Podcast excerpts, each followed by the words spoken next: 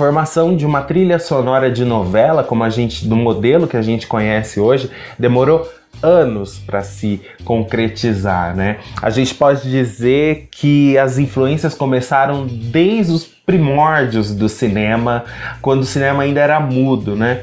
E aí iam aquelas orquestras ao vivo na sala de cinema fazer a instrumentação enquanto o filme mudo era exibido na tela, né? Vamos pensar nos filmes do Charlie Chaplin, que aí a música já estava inserida dentro do filme, é, é, era o cinema mudo e como que a música dava o tom exato de alegria ou então de dramaticidade, né, para cenas que ele, que ele fazia. Depois veio as radionovelas, né? E aí a música era um fator importantíssimo, né? É, já que eles não tinham a parte visual da coisa, a parte sonora era muito importante, né? A sonoplastia dessas novelas eram muito importantes para dar o clima necessário das cenas que eles estavam fazendo. Para dar o tom, né? É. O tom necessário para o momento de drama, para o momento de revelação, para o momento que o vilão tava agindo, né? Quando a telenovela se tornou diária, quem era responsável também pela, pelo áudio que chegava aos telespectadores era o, o, sonoplasta, né? E aí a gente tem que lembrar de Salatiel Coelho, que foi um dos primeiros sonoplastas da história da televisão brasileira. Né? Ele começou a trabalhar na TV Tupi ainda nos anos 50, fazendo a sonoplastia dos programas, de todos os programas da emissora, inclusive das novelas que viriam a ser exibidas depois. E foi das mãos dele que a gente pode dizer que saiu prim a, a, primeira trilha sonora de novela da história do Brasil, né? Que foi o LP Salatiel Coelho apresenta temas de novela, de novelas, que foi lançado pela gravadora Copacabana no ano de 1965. Era uma coletânea com as principais trilhas das novelas da Tupi até aquele momento, né? Alma Cigana e Se o Amor Contasse, O Sorriso de Helena, Teresa, O Cara Suja e O Direito de Nascer.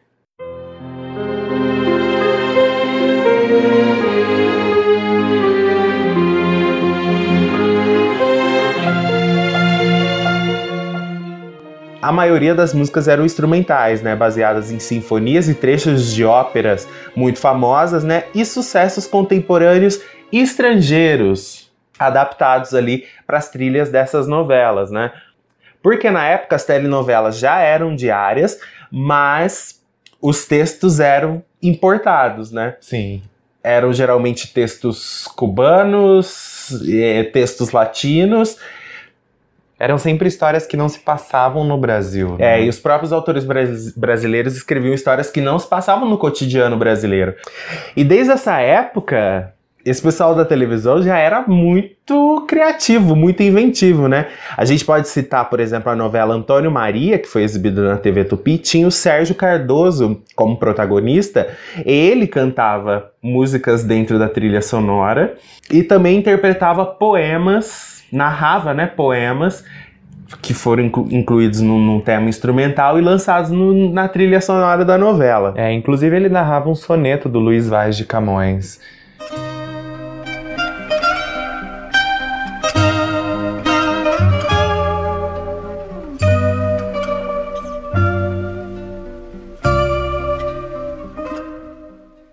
A história começaria a mudar com a novela Beto Rockefeller, de 1965. Primeiro que Beto Rockefeller, escrita pelo autor Braulio Pedroso, se passava, a história se passava no Brasil. Isso chamou muita atenção. Não era uma novela de época, era uma novela contemporânea. E a outra mudança que o Beto Rockefeller propiciou foi colocar uma trilha sonora cantada, com uma música cantada de um artista brasileiro para ilustrar as cenas do Beto Rockefeller, que era o protagonista, interpretado pelo Luiz Gustavo. Ele se desiludia amorosamente, e aí foi exibido praticamente com um videoclipe do Luiz Gustavo dentro da novela, ele passeando de moto pelas ruas de São Paulo e no fundo tocando sentado à beira do caminho com Erasmo Carlos. É, e isso é inovador, né? Porque é a primeira vez que um tema, que uma música é utilizada ali para identificar um personagem.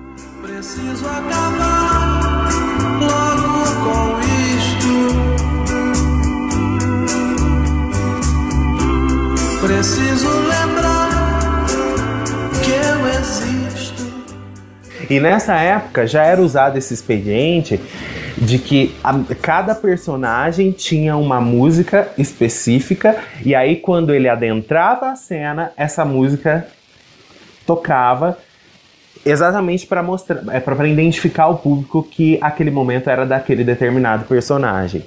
Aí entra a Rede Globo na história, porque a Rede Globo usava os textos da escritora cubana Glória Magadã e aquele seu estilo bem melodramático para suas novelas. Quando veio Beth Rockefeller, eles também decidiram é, lançar novelas contemporâneas, né, que falassem do cotidiano do brasileiro. E aí foram contratados Janete Claire, Dias Gomes, Vicente Cesso. Grandes nomes aí da teledramaturgia brasileira, né? Nesse mesmo período aí, de 1969, o André Midani, que era o presidente da gravadora Philips, ele fez uma viagem para o México e lá ele se deparou com novelas que eram muito populares entre os mexicanos e que traziam as trilhas sonoras que vendiam pra caramba. E aí ele decidiu adaptar isso para o Brasil. Ele pensou, poxa, eu vou. Que, que, que, tal a gente então produzir discos com as trilhas criadas especialmente para as novelas brasileiras, né?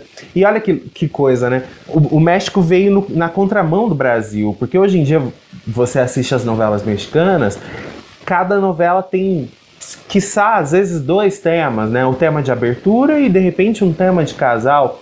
Pensa aí, por exemplo, vamos pensar numa novela mais antiga, a Usurpadora, por exemplo. A única música que você se lembra da Usurpadora é a da Pandora lá, que é o tema de abertura, né? Exatamente. O resto é, é, são todas músicas que não, não foram comercializadas, né?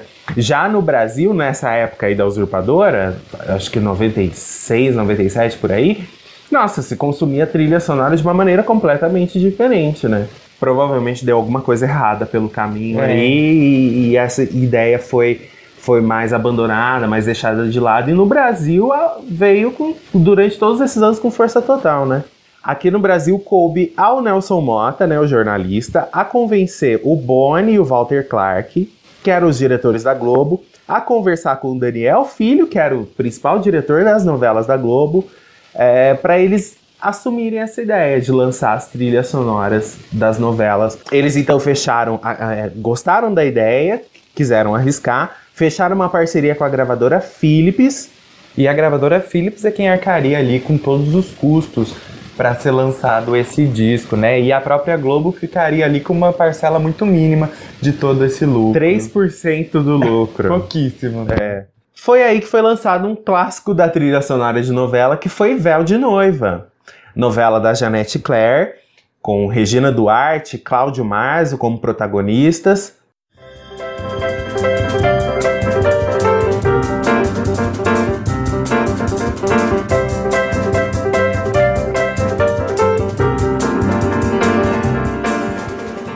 A gravadora Philips cedia os seus próprios artistas, né, os artistas do seu cast, para gravar músicas para entrar nessas trilhas sonoras, que tinham músicas que eram baseadas ali no enredo da novela, né? Dessa trilha de Véu de Noiva, que teve produção do Nelson Mota, a gente pode destacar a música Teletema, que foi composta pelo Antônio Adolfo e o Tibério Gaspar e interpretada pela cantora Regininha. Despedida por entre lenços brancos de partida. Em cada curva, sem ter você, vou mais só. A trilha de Véu de Noiva não foi um estrondoso sucesso, mas vendeu relativamente bem. E aí foi quando o brasileiro começou a, a, a trabalhar essa ideia de que a novela geraria um disco específico com a trilha, com todas as músicas que tocavam dentro dela. Dessa fase aí, vamos lembrar também de outra trilha muito legal, que é de Irmãos Coragem. Outro sucesso da Janete Claire, né, no, do ano de 1970, Tarcísio Meira como protagonista, Glória Menezes, Cláudio Mars mais uma vez. E Regina Duarte mais uma vez, né? é. né? Regina e esse Regina estava nesse, tava nesse embrião aí das telenovelas é, brasileiras. Ela emendava uma novela na outra. É. Eu amo a trilha sonora da primeira versão de Irmãos Coragem. Tem a própria Regina Duarte cantando dentro do, da trilha. A música João Coragem, né? que o Nelson Mota pinçou lá do, do primeiro disco do, do Tim Maia, que escreveu um, uma black music ali, uma soul music é, sobre o Padre Cícero, né? É. E aí eles transformaram em João Coragem. E a gente não pode deixar de citar o tema de abertura, né? Com aqueles acordes que a gente lembra até hoje, que era interpretada por pelo, pelo Jair Rodrigues.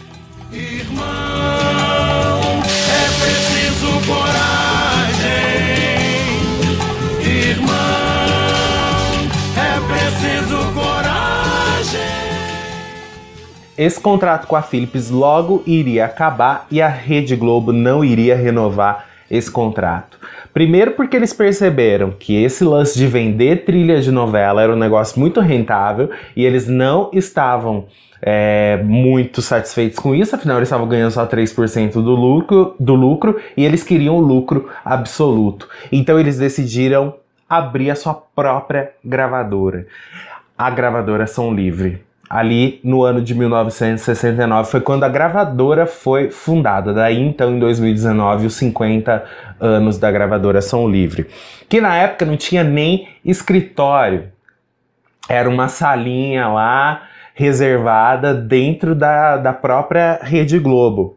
Quem fundou a gravadora foi o Renato Buzar, o Boni, né, o José Otávio de Castro Neves, Chico Anísio também estava envolvido como diretor musical, eles nomearam João Araújo, pai do Cazuza, que com a sua genialidade, a sua percepção de transformar, de, de, lançar da TV um produto que fosse vendável e a sua comunicação ali com todos esses produtores incríveis e tal, iria tornar a trilha sonora de novela um marco na história da música brasileira também, né?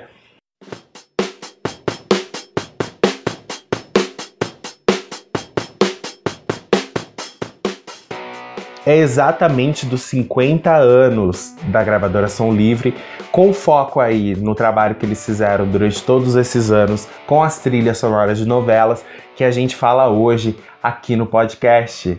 Eu sou José Alno Júnior. Eu sou Guilherme Colpani. Bom dia, boa tarde, boa noite. Bom dia, boa tarde, boa noite, meus amores. Bem-vindos ao Vinilcast, o podcast da Vinilteca.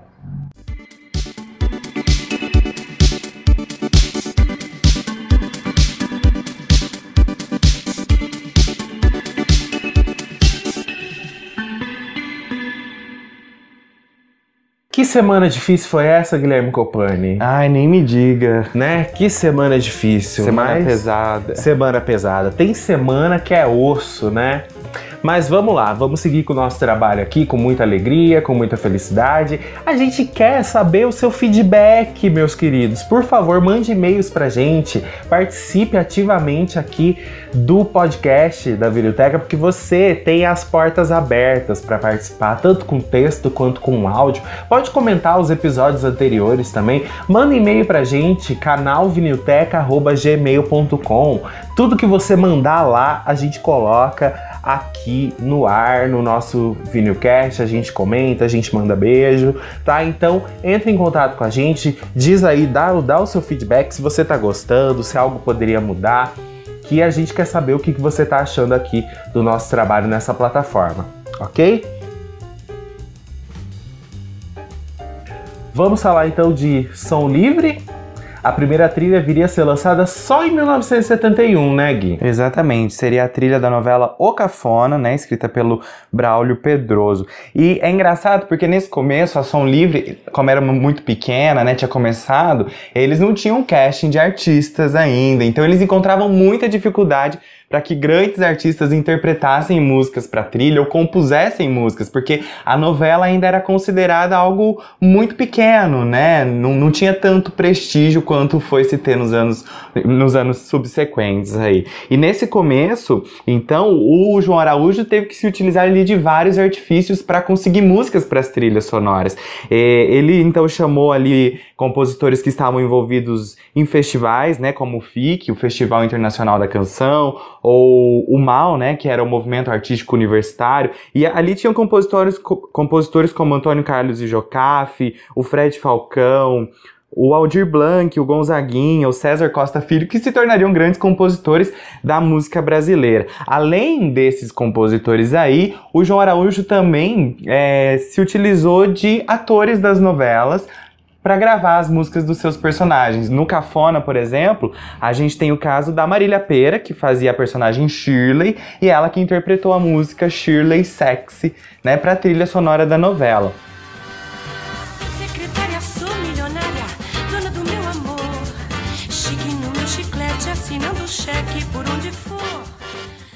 Mas falando de O Cafona, eu acho que o tema mais marcante aí é exatamente o tema de abertura, que tinha o mesmo nome da novela, que foi composto pelos irmãos Marcos e Paulo Sérgio Vale e cantado pelo Paulo e pela irmã deles, mais nova, Ângela.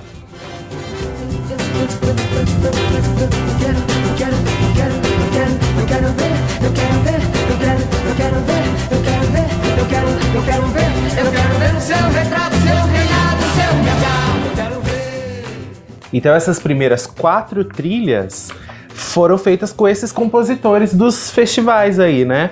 Além de O Cafona, teve Minha Doce Namorada, O Homem que Deve Morrer e Bandeira 2. Exatamente. A coisa viria a mudar em 1972 com a trilha de O Primeiro Amor. Na verdade, acho que a TV Tupi também teve uma grande influência em como que a Som Livre iria se estabilizar nesse mercado, né? Porque várias ideias da Globo e da Som Livre iam para Tupi e eles pegavam ideias da Tupi para eles também, né? a Tupi foi fazer a trilha de Nossa Filha Gabriela e convidou Toquinho e Vinícius de Moraes para compor as músicas da, da trilha. E aí a Som Livre roubou essa ideia, né? Percebeu que seria interessante você entregar a sinopse para dois compositores e eles desenvolverem toda a trilha nacional da novela, que seriam gravados por, por outros cantores, né? E aí, enfim, a, a trilha estaria formada. Foi o que aconteceu com a trilha de O Primeiro Amor, em 1972, que já foi composta por Antônio Carlos e Jocafe. Hey Shazam, grande revista em quadrinhos. Hey Shazam, de espadas do amor. Nesse segmento aí ainda viriam Marcos e Paulo Sérgio Vale, que ficariam responsáveis pela, pela trilha de, da primeira versão de Selva de Pedra, outra novela de sucesso da Janet Claire. É uma trilha aí que eu gosto muito, gosto muito mesmo, só que ela tocou pouquíssimo dentro da novela, porque era uma trilha solar, era uma trilha bem divertida, que não condizia com aquele clima é. de suspense, de tensão que rolava dentro de Selva de Pedra. A novela tinha um ar bem pesado, né? É. As histórias eram muito pesadas. Exatamente, aí não combinava aquela coisa solar e pop e divertida dentro da novela, então ela ficou, a trilha foi lançada, mas ela ficou bem escondida ali, veio fazer sucesso mais a trilha internacional mesmo. Saiba que eu, saiba você, saiba que nós, quando ao nascer, recebemos o mandato de vivermos lado a lado. Mas aconteceram vários acertos, por exemplo, Toquinho e Vinícius de Moraes, que compuseram a trilha de O Bem Amado. Quando o sol da manhã vem nos dizer que o dia que vem pode trazer o remédio pra nossa ferida, abre o meu coração. Logo vento da noite vem lembrar que a morte está sempre a esperar em um canto qualquer desta vida guerreira. E a gente tem grandes surpresas em meio a esses compositores aí, né, que, que passaram a fazer essas músicas para as trilhas sonoras de novela, grandes nomes da música brasileira que eu nunca nem imaginava que, que pudessem fazer isso. Né? Tipo? Né? Tipo Raul Seixas e Paulo Coelho com o Rebu. Sim, é uma trilha clássica aí que vendeu pouquíssimo e hoje em dia você vai procurar ela aí no mercado para comprar, ela está uma fortuna. É. O que você tem para dizer? Ouvi há 100 anos atrás. O que eu faço agora é você não sabe mais. Roberto e Erasmo também estavam nessa. Exato. Os dois compuseram as músicas da trilha O Boff. E era uma coisa assim, eles tinham pouco tempo para fazer essas trilhas, era coisa assim de 15 dias. É, eles recebiam lá o contexto principal do dos personagens da novela e tinham que criar em cima disso, né? Devia ser uma loucura. É.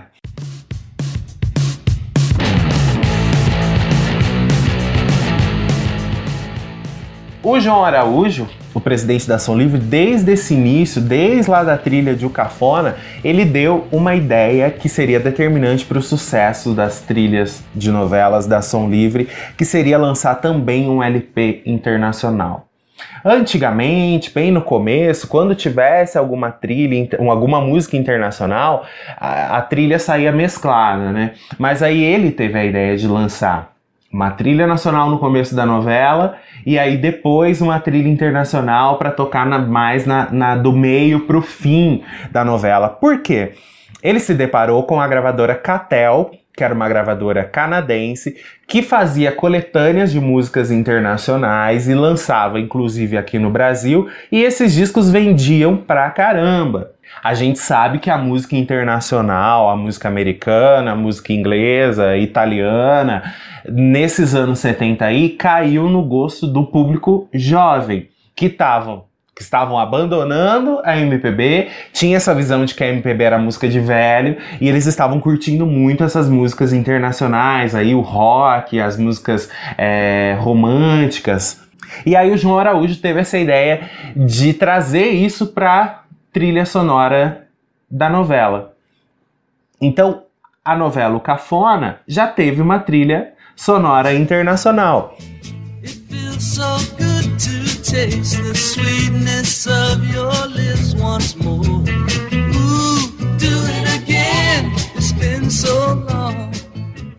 No ano de 1970, a gravadora Som Livre fez um acordo com a gravadora americana Top Tape, que concedia alguns desses fonogramas, né, dos artistas da gravadora para entrar nessas trilhas.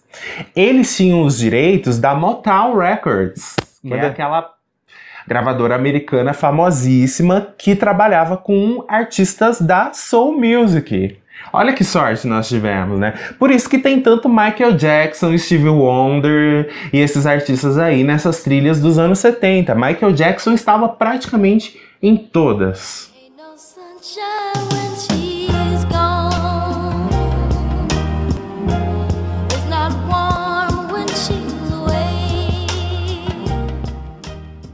Michael dos anos 70, Sim. né? Bem antes de Beat It, e, enfim, tudo que ele viria lançado nos anos 80 ali. né? Michael como grande estrela da Motown ainda. É, quando ele né? ainda era um artista que também trabalhava com o Jackson 5, mas ele lançava os seus discos solo, né? Ainda uma criança. Sim. E sabe o que eu acho mais legal? É que o próprio João Araújo se envolvia pessoalmente na escolha das músicas para as trilhas internacionais, né? Ele ouvia lá os discos, quando ele recebia a sinopse das histórias, aí ele se juntava com uma equipe e, e aí ele ia atrás dessa autorização das gravadoras, né? Para colocar essas músicas internacionais na trilha.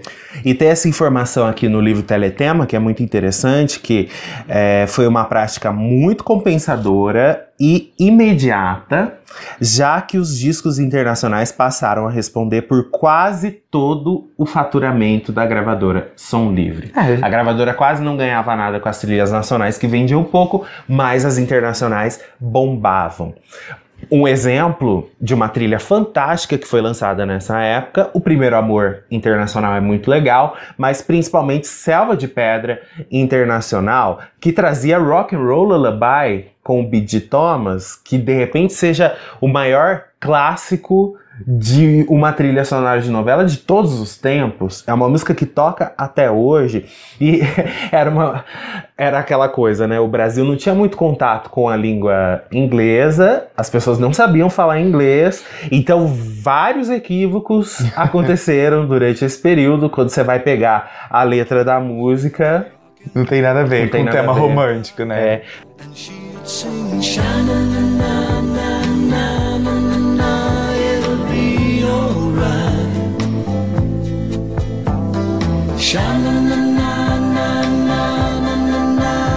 Just hold on tight.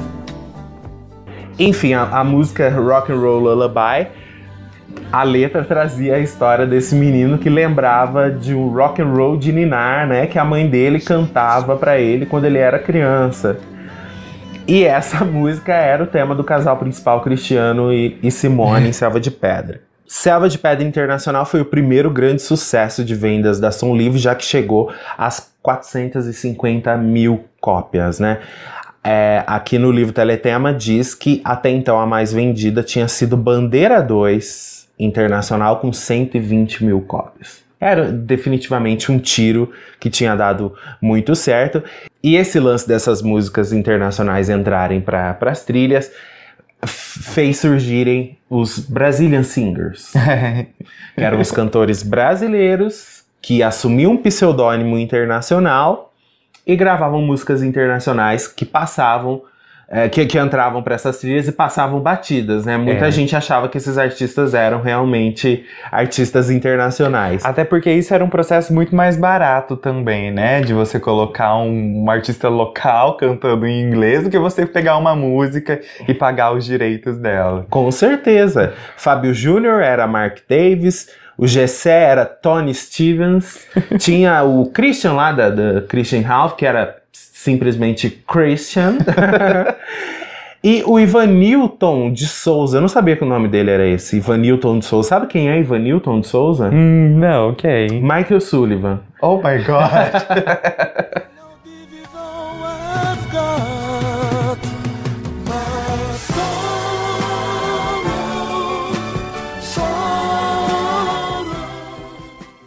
Para os artistas brasileiros não estava compensando realmente gravar suas músicas para as trilhas nacionais das novelas, porque elas não tinham quase que repercussão nenhuma. A visão começaria a mudar no ano de 1975, quando a Globo estava completando 10 anos de existência e lançou a novela Gabriela, do Walter Jorge Durst, que era uma adaptação do livro Gabriela Crave Canela, do Jorge Amado. Nessa época já trabalhava para Ação Livre o Guto Graçamelo, um grande cara, genial aí.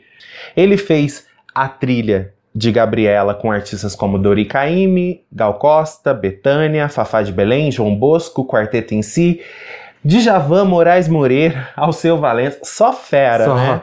E aí dessa trilha saíram pelo menos umas três músicas para as paradas de sucesso.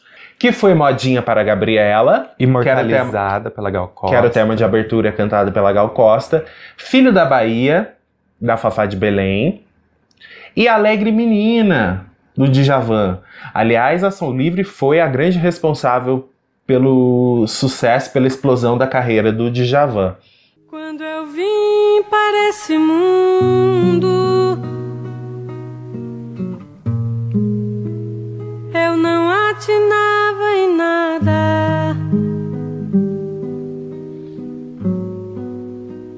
Hoje eu sou Gabriela. Gabriela, e meus camaradas.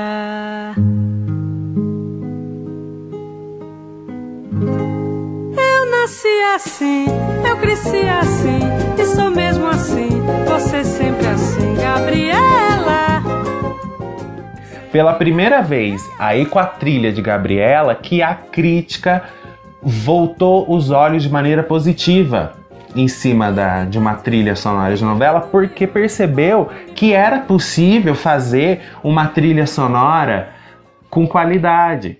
Outra mudança que iria acontecer no ano de 1975, que seria fundamental agora para mudar a história das trilhas nacionais, seria a censura da novela Rock Santeiro, né? A Globo já estava com alguns capítulos gravados dessa novela do Dias Gomes, e aí, horas antes da estreia, a censura barrou a exibição da novela.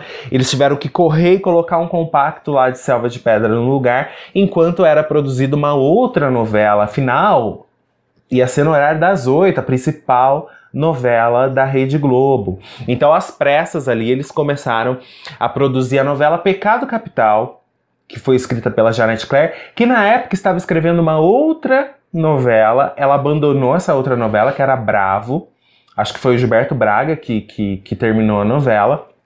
E a Janete Claire se dedicou a Pecado Capital. Ó, eu só quero fazer um adendo. Isso mostra como a Janete Claire era uma puta de uma escritora, né?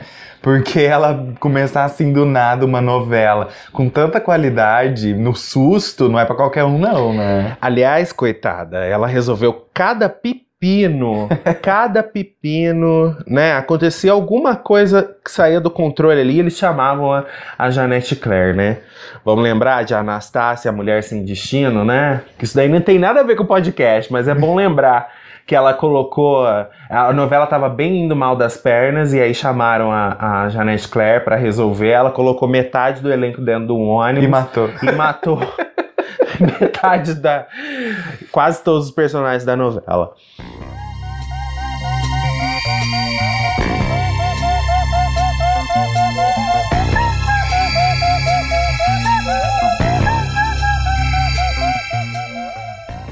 Mas enfim, Janete Claire estava escrevendo essa história aí que era passada no, no subúrbio carioca, com o personagem que era o personagem principal que era taxista, o Carlão, que encontrava uma mala de dinheiro fruto de um assalto dentro do seu carro e ficava aquela questão se ele deveria usar o, o, o dinheiro ou não, né?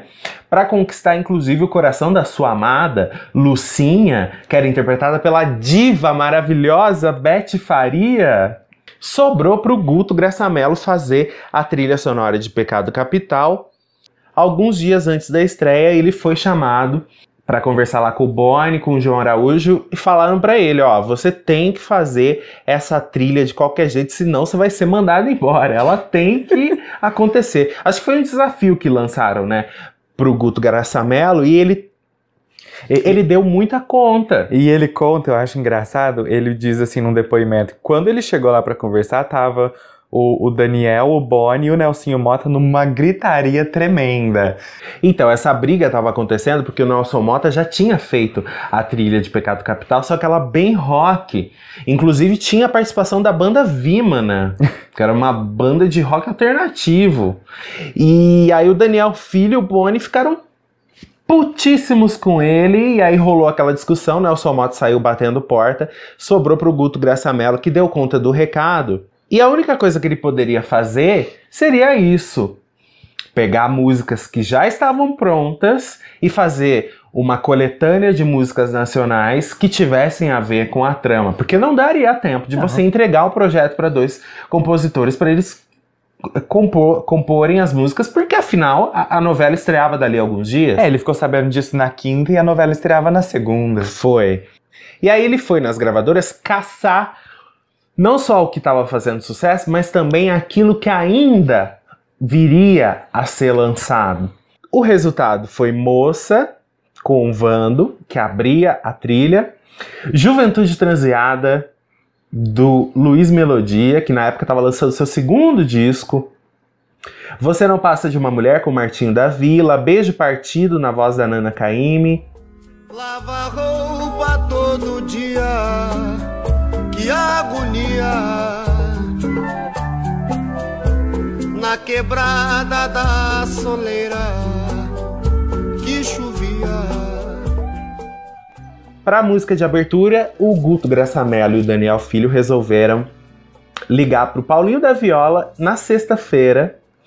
Ele foi até o escritório, ele explicou, eles explicaram para ele qual era a sinopse e pouco tempo depois a música Pecado Capital estava pronta, né? Dinheiro na mão é vendaval e seria a abertura da novela. É vendaval na vida de um sonhador, de um sonhador. Quanta gente aí se engana. Dessa trilha de Pecado Capital, várias músicas foram tocar nas paradas de sucesso do Brasil naquele ano de 1975, 1976. O disco vendeu 200 mil cópias. É. E, e O primeiro grande marco de venda de uma trilha sonora nacional da Som Livre. Até então, as trilhas sonoras nacionais ficavam ali entre 50 mil, 20 mil cópias, né? Inclusive, eles tinham, eles tinham se assustado com a vendagem de cavalo de aço, uma novela que tinha sido exibida algum, algum tempo antes, que vendeu pouquíssimo, assim, pouquíssimo. E a repercussão foi muito ruim. E vale lembrar que essas músicas que anteriormente eram encomendadas para os compositores, além deles não- da, da música não ter repercussão dentro da novela, elas não tocavam nas rádios. Já essa coletânea de Pecado Capital houve essa possibilidade, porque eram músicas de carreiras desses artistas aí que, que compunham a trilha. É, né? e os próprios artistas iam cantar essas músicas nos seus shows, nas suas divulgações de discos, né? E isso faria com que crescesse ainda mais a, a identificação do público com a música dentro da novela. Era bom pra todo mundo. Era bom pra São Livre, era bom pro cantor, era bom pra novela, porque ao mesmo tempo que o cara tava divulgando o disco dele, ele estava divulgando a novela, e pra ele era bom porque a novela divulgava o disco dele. Foi a partir daí que começou a história de todo artista querer fazer parte de uma trilha sonora de novela, né? Se antes as pessoas, se antes os artistas fugiam disso porque não dava repercussão, a partir desse momento os artistas queriam. Outro marco das trilhas sonoras nacionais, aí dos anos 70, é Estúpido Cupido, que veio no ano de 1976. Aí o negócio já foi diferente, porque Estúpido Cupido era uma novela que tinha uma trama que se passava ali no final dos anos 50, começo dos anos 60, então não cabia uma trilha com músicas atuais ali de 76, então eles fizeram uma coletânea de músicas antigas, né, desse período aí do final dos anos 50, colocaram no disco e o disco vendeu mais de 750 mil cópias. Cupido, vê se deixa em paz. Meu coração que já não pode amar. Eu amei há muito tempo atrás. Já cansei de tanto soluçar. Ei, ei, é o fim. Oh, Cupido, vai longe de mim. Diz aí, Gui, qual que é a sua trilha preferida, tanto nacional ou internacional aí dos anos 70? Dos anos 70, eu gosto muito da trilha de Pecado Capital. Ah. Exatamente por causa da minha identificação com a novela, né? Porque eu assisti a novela e acompanhei muito com a trilha, então me marcou bastante. A gente assistiu o DVD, né, que É. foi lançado pela Global Marcas, que dá pra você ter uma ideia muito boa assim do como que a trilha sonora nacional, principalmente, foi executada e, e usada bem dentro da novela, né? E eu sou um grande fã de música brasileira, então, eu- assim, eu sempre prefiro a trilha nacional, mesmo que a, a trilha internacional seja considerada melhor, ou com músicas aí mais é, representativas e tal, eu, eu sempre prefiro as trilhas nacionais, elas sempre acabam me marcando muito mais. Eu devo destacar Locomotivas, de 1977. As duas trilhas eu amo de paixão, mas principalmente a trilha sonora nacional.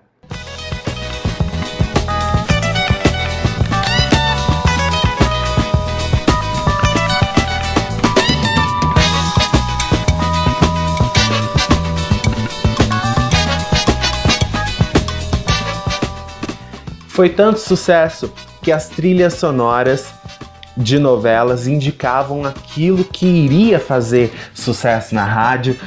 A Rede Globo foi uma das responsáveis por divulgar imensamente o período da disco music ali no final dos anos 70, começo dos anos 80, porque as trilhas lançadas nesse período vinham recheadas de músicas da disco music, né? Um exemplo clássico disso é Dancing Days. Foi o primeiro milhão da Som Livre, né? O primeiro milhão em trilhas sonoras de novela veio com Dancing Days internacional.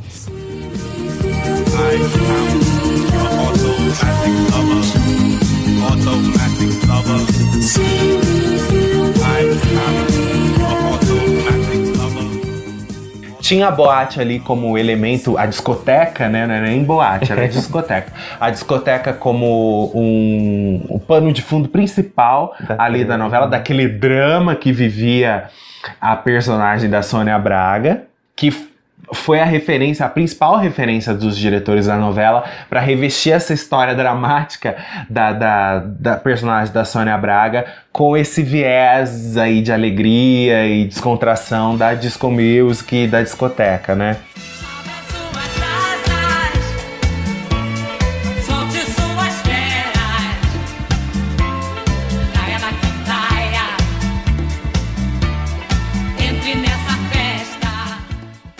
E essa coisa que o Gui falou de que a novela se chamaria, Dancing Days se chamaria A Prisioneira e depois mudou de nome por causa da boate do Nelson Mota e também por causa da música lá da- das frenéticas, isso iria acontecer muito, principalmente nos anos 80, de vários, várias músicas darem nome para as novelas. Chega Mais, que virou esse- que ganhou esse nome por causa da música da Rita Lee. A Rita Lee era rainha, né, de fazer isso. A gente tem Baila Comigo, em 81, que também teve esse nome por causa de uma música dela. Tititi, também com uma outra música da Rita Lee. a própria Coração Alado, que não foi o nome da música, é, mas foi do, do, do refrão lá, É. Coração Alado, da música do Fagner. da música Noturno do Isso. Fagner, né? A gente tem também Feijão Maravilha, que vinha da música do Gonzaguinha, O Preto que Satisfaz, e Pai, do Fábio Júnior, que integrou a novela Pai Herói, né? Que também aí tem esse nome representativo. É. O Preto que Satisfaz, o tema de abertura de Feijão Maravilha, era interpretado pela, pelas frenéticas.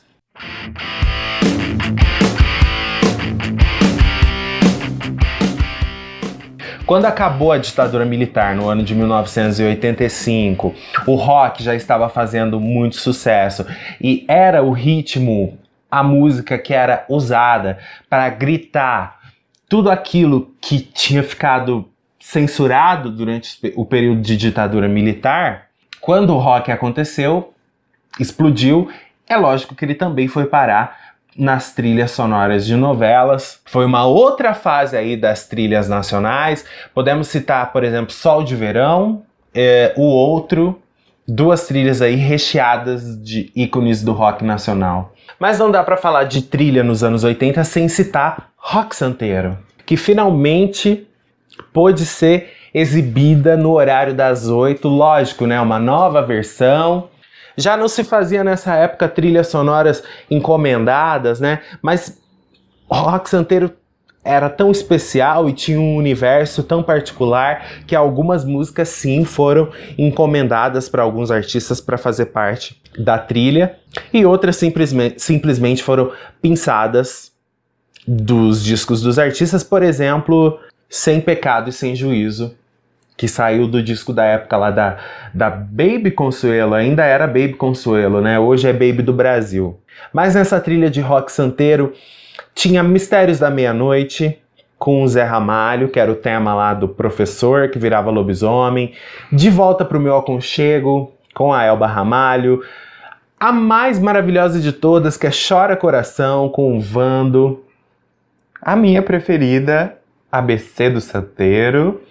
Então, ABC do Santeiro e Verdades e Mentiras, aí já foram encomendadas, né? Foram feitas por Sá e Guarabira. Dizem que Roque Santeiro, um homem debaixo de um santo, ficou defendendo o seu canto e morreu. Mas sei que ainda é vivente na lama do rio corrente, na terra onde ele nasceu. E o Sai Guarabira tem uma, uma participação muito importante nessa trilha de rock santeiro, porque é deles também o sucesso Dona, né? Que se tornou imortal aí por causa da Viúva Porcina e na interpretação do Roupa Nova. Pelas ruas onde andas, onde mandas todos nós, somos sempre mensageiros esperando. A trilha de rock santeiro vendeu mais de 950 mil cópias. Por pouco não chegou ao milhão, né?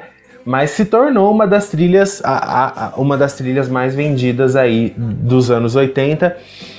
Rock Santeiro também inaugurou uma outra maneira de fazer trilha sonora de novela quando se tratava de uma novela com um ambiente mais rural, né?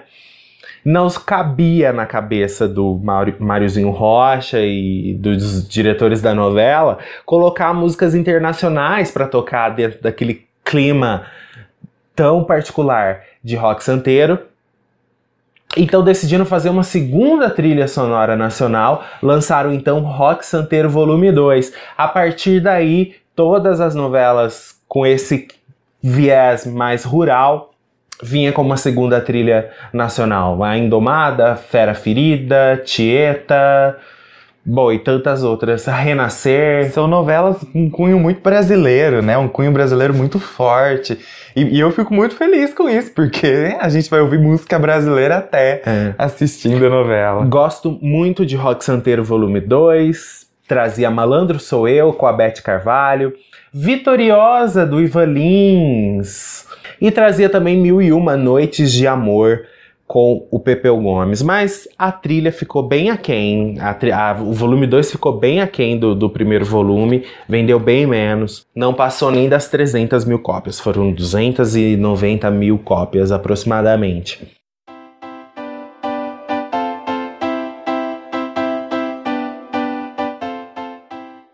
Tem uma coisa muito importante que a gente deixou passar e que foi importantíssimo para o sucesso dessas trilhas, que é a capa.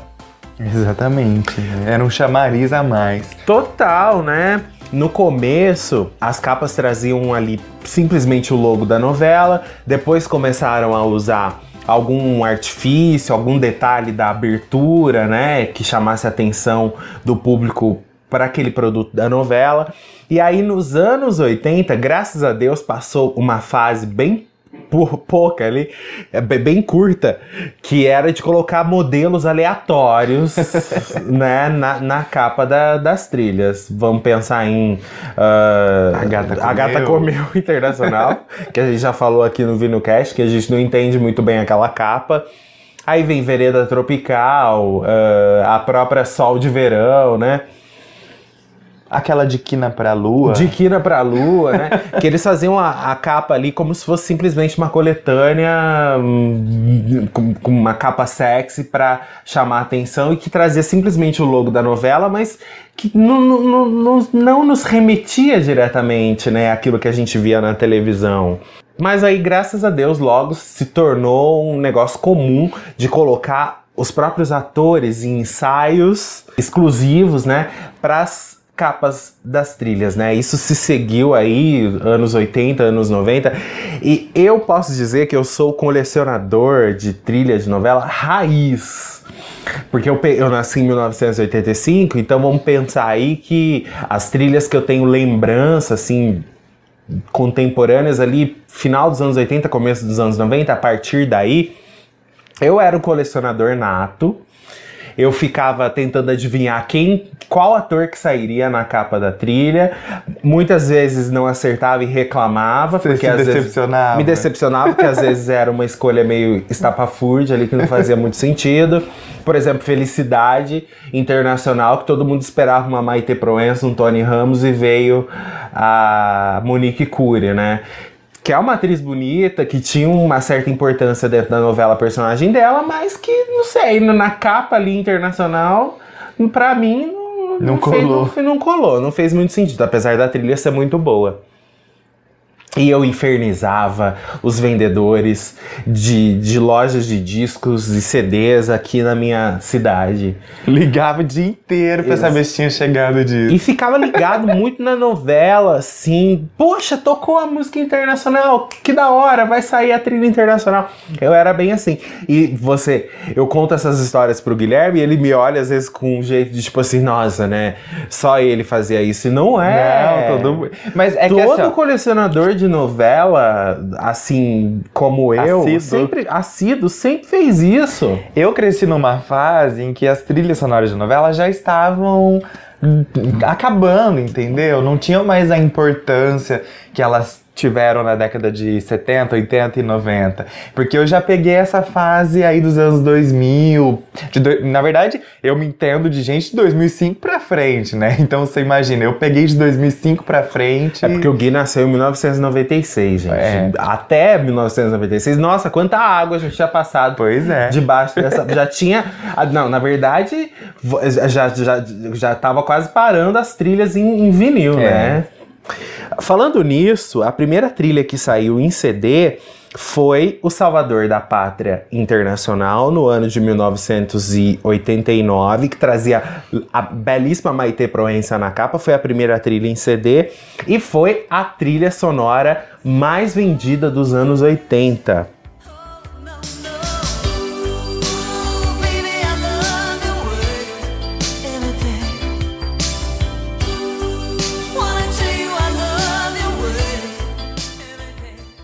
Enfim, vieram os anos 90.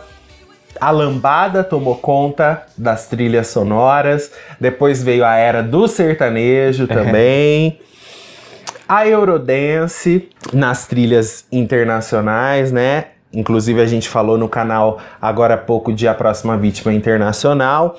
Sobre o sertanejo, o que culminaria essa fase do sertanejo nas trilhas de novelas seria na trilha mais vendida de todos os tempos, O Rei do Gado, É, volume 1. Não tinha como ser diferente, né? Já que a gente estava num momento onde a música sertaneja estava tocando em todo quanto é lugar, né? Você abria a geladeira, tocava música. Foi um trabalho muito competente do Benedito Rui Barbosa. A primeira fase de O Rei do Gado, pra mim, é a obra-prima da televisão brasileira, a obra-prima da Rede Globo, é a primeira fase de O Rei do Gado. E ela pode ser consumida até a parte, né, do restante da novela, que já, já faz todo sentido. Aquilo é, É muito maravilhoso, é a perfeição pra mim, assim. Quantas oportunidades que eu tiver de assistir essa primeira fase de O Rei do Gado, eu sempre vou assistir, porque eu acho belíssimo, assim, eu acho fantástico.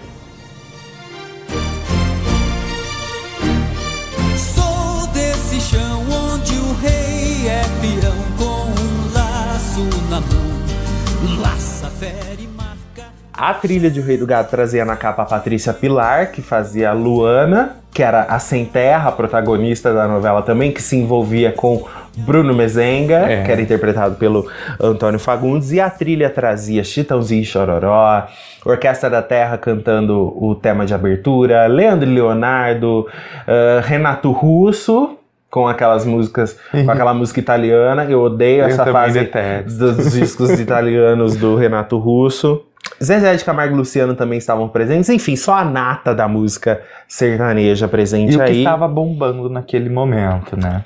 O volume 2 da trilha, que trazia basicamente ali músicas de Sérgio Reis e Almir Sater. Pirilampo e Saracura. Pirilampo Saracura, né? E, enfim, outra, outros sucessos de artistas, por exemplo, João Paulo e Daniel, que tinham ficado de fora do, do primeiro volume, também não fez feio, vendeu 800 mil cópias. Tocando a boiada, uê, uê, uê, boi. Eu vou cortando estrada, uê, boi. Logo, seria produzido o último vinil de novela pela Som Livre, que seria A Indomada, volume 1.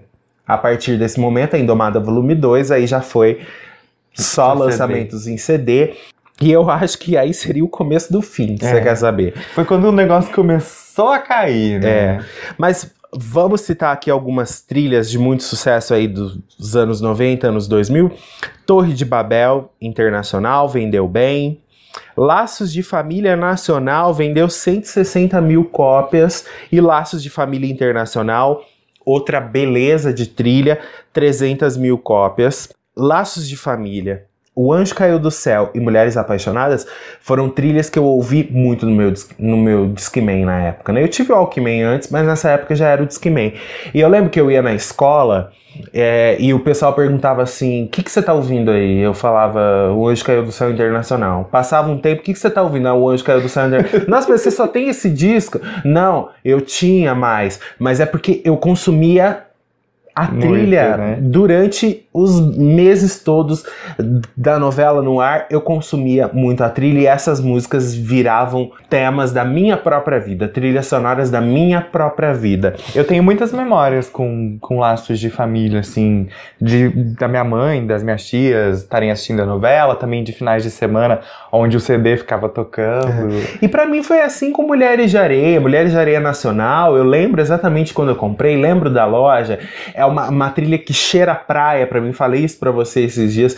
Ela tem cheiro, cheiro de praia pra mim, porque É. eu comprei numa viagem a Itanhaém, logo que o disco lançou, e fiquei naquela ansiedade pra voltar pra casa. Fui passar, sei lá, cinco dias na praia e fiquei uma ansiedade louca de chegar em casa pra poder colocar o, o disco na vitrola. E eu lembro que eu cheguei à noite, a primeira coisa que eu fiz foi, pai, a vitrola ficava num, num móvel alto que eu não alcançava. Em 1993 eu tinha, que, oito anos, né? Falei, pai, coloca o disco pra eu ouvir. Eu colo- coloquei o fone de ouvido e fiquei ouvindo ali o, a trilha de Mulheres de Areia.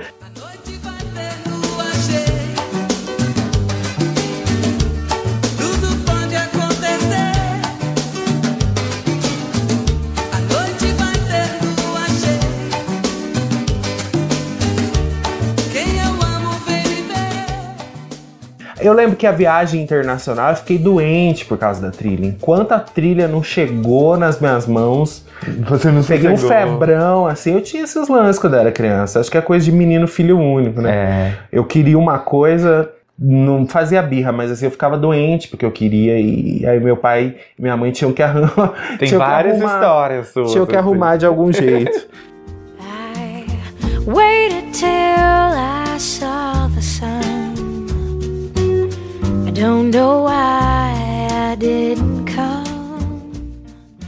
Enfim, aí veio Mulheres Apaixonadas com um milhão e meio de cópias. O CD duplo, ou seja, era um CD mais caro.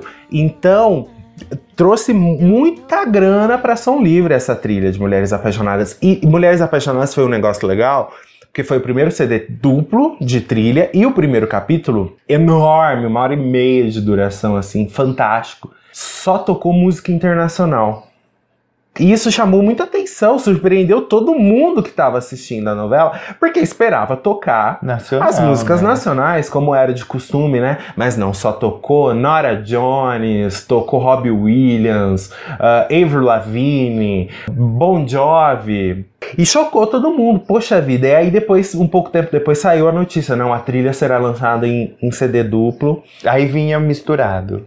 Português. Vinha um CD nacional, e um CD internacional. E a Mulheres Apaixonadas fez tanto sucesso que ainda realizou um CD Mulheres Apaixonadas Volume 2, que aí era mesclado, né? Nacion... Músicas na- nacionais e, e internacionais. Também eram muitos personagens na, na novela, né? Eram 100 atores no elenco, então tinha que ter música para esses personagens todos, para essas situações todas. Haja música. É. e foi um expediente que deu muito certo, né? Depois veio Celebridade, também saiu em CD duplo. Depois teve Celebridade Samba, que foi uma, uma, uma trilha complementar. É, teve também América, só que a América já não deu tão certo, porque eles lançaram o CD duplo, não vendeu bem. Depois eles lançaram o CD separado, nacional e internacional. E eu comprei só o CD duplo e o, o CD nacional e internacional, se não me engano, tinham músicas extras depois, que foi uma forma de, de, de fazer a- a- os CDs separados venderem também. Mas aí você nem se interessou nessa eu rodei, porque eu Já tinha comprado. Eu já tinha o CD duplo.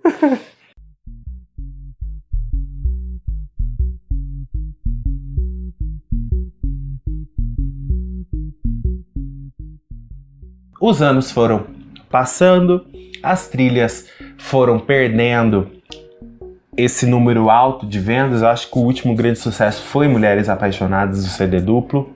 Aí se dividem as opiniões, né? Porque muita gente diz que as trilhas ficaram ruins, porque o mercado musical ficou ruim também. Mas eu acho que o, o- o grande, o grande lance foi, foi a, a, a- a- internet. Sim, a internet As plataformas muita coisa. digitais, a possibilidade de você fazer um download, ainda que ilegal. E isso acabou com a trilha sonora de novela.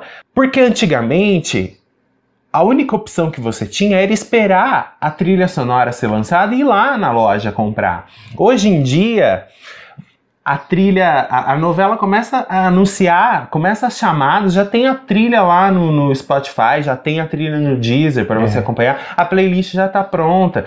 Então não tem nem por que você comprar a, a trilha, né? Isso pelo menos pro grande público. A trilha sonora de novela física hoje em dia ficou restrita a um número muito pequeno de colecionadores que, coitados, sofrem muito para encontrar essas trilhas porque as tiragens hoje são baixíssimas. Assim que lança lá no, num site, você, você tem que comprar, porque às vezes nem chega na- na- nas lojas. E infelizmente eu acho que o futuro, está muito próximo de acontecer, é das trilhas físicas Deixarem de não existir. existirem mais. A- Até porque hoje em dia tem uma. a- As trilhas sonoras trazem muitas músicas e isso acaba, às vezes, dificultando a identificação de uma única música para um único personagem, né? Mas eles poderiam sim delimitar a trilha da novela a uma trilha nacional de 14 músicas e uma trilha internacional de 14 músicas. É, mas eu acho que mesmo assim não iria aquecer esse mercado. Hoje em dia, quase ninguém compra CD. É. Você sabe que o vinil tá muito forte aí, né? No mundo inteiro. O CD tá completamente em baixa. Agora acabou de ser lançada a novela Amor de Mãe. A trilha sonora é fantástica. Os caras fizeram um resgate é, de várias músicas é, clássicas da MPB. Poucas músicas internacionais, eu acho que seria a trilha ideal para ser lançada em vinil, É, mas a Ação Livre não sei se está interessada em fazer isso. Acredito que os dias eram assim, não foi uma trilha que vendeu bem, até porque era um disco caro. Sim. As pessoas, quando vão se deparar com um preço ali de 80, 90 reais, assustam e deixa pra lá, porque eles pagam 15 reais por mês e tem a trilha completa lá no Spotify. Que é muito mais fácil, né? Em Anti- termos financeiros. Antigamente eu usava a trilha exatamente para isso. Eu ouvia o disco, na, eu ouvia o CD na rua. Eu ouvia quando eu saía. Hoje a gente ouve o, o Spotify.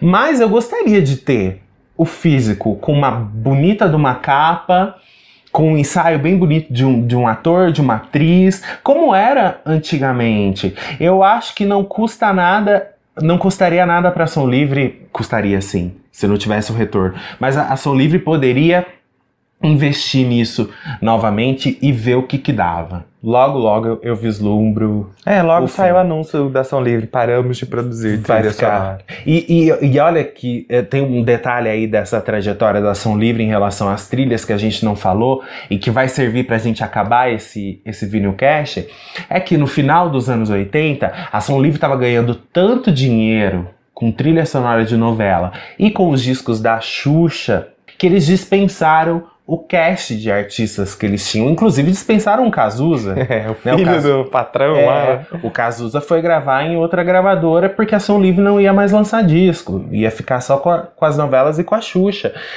Para ele estava ótimo, o faturamento bastava ali. Ao longo dos anos, as trilhas foram perdendo o seu valor e aí eles voltaram a, a- a ter artistas e hoje eles ganham um dinheiro absurdo em cima da, da- do sertanejo É. universitário, né? Uma das maiores artistas que dá mais dinheiro, que ganha mais dinheiro no universo da música hoje em dia é Marília Mendonça. E ela é da Ação Livre. Ela é da Ação Livre, né?